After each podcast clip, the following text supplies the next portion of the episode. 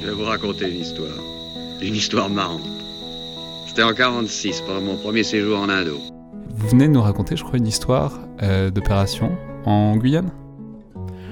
En rentrant d'Afghanistan, quelques, quelques jours après, on est, rentré en, on est rentré en novembre. Donc, comme je disais, en 46. Les fils de la bagarre, un podcast de la revue Inflexion consacré au témoignage de la vie militaire, produit et réalisé par Anaïs Meunier. Aujourd'hui, un fil marin de Fernael.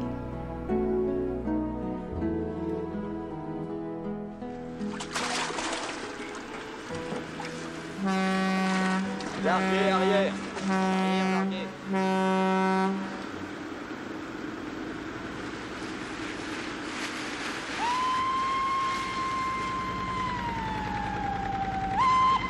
Gouverneur au 215. Gouverneur au 215. En route au 215.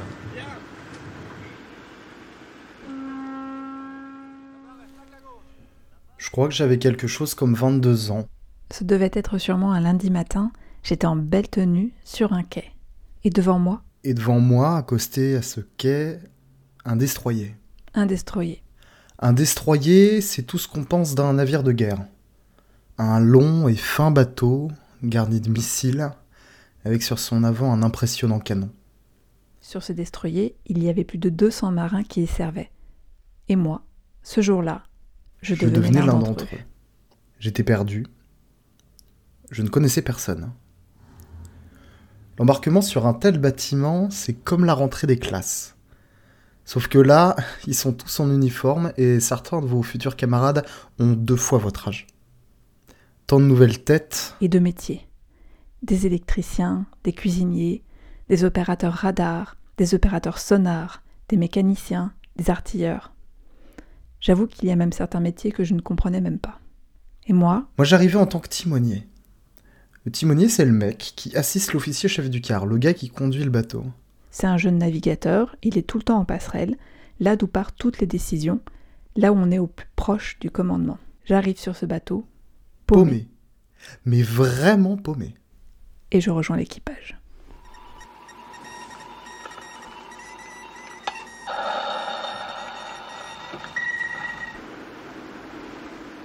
Des mois plus tard, tous ces gens qui étaient de purs inconnus, dont je ne reconnaissais pas le visage, dont j'éprouvais des difficultés à me souvenir du nom, du boulot, je les connaissais si bien.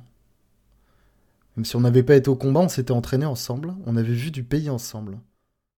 On avait vu du pays ensemble, on avait navigué ensemble.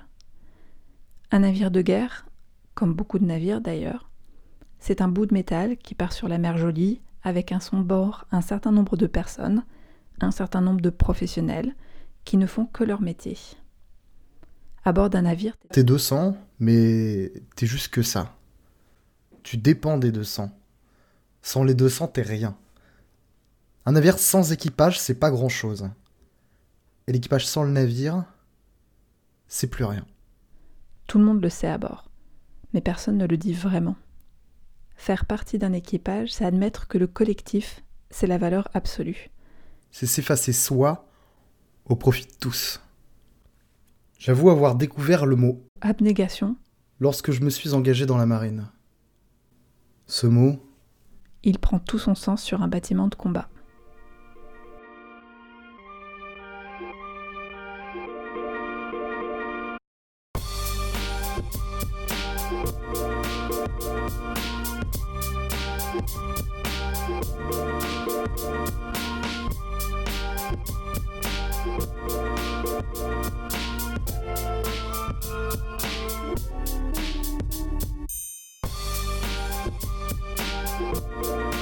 Thank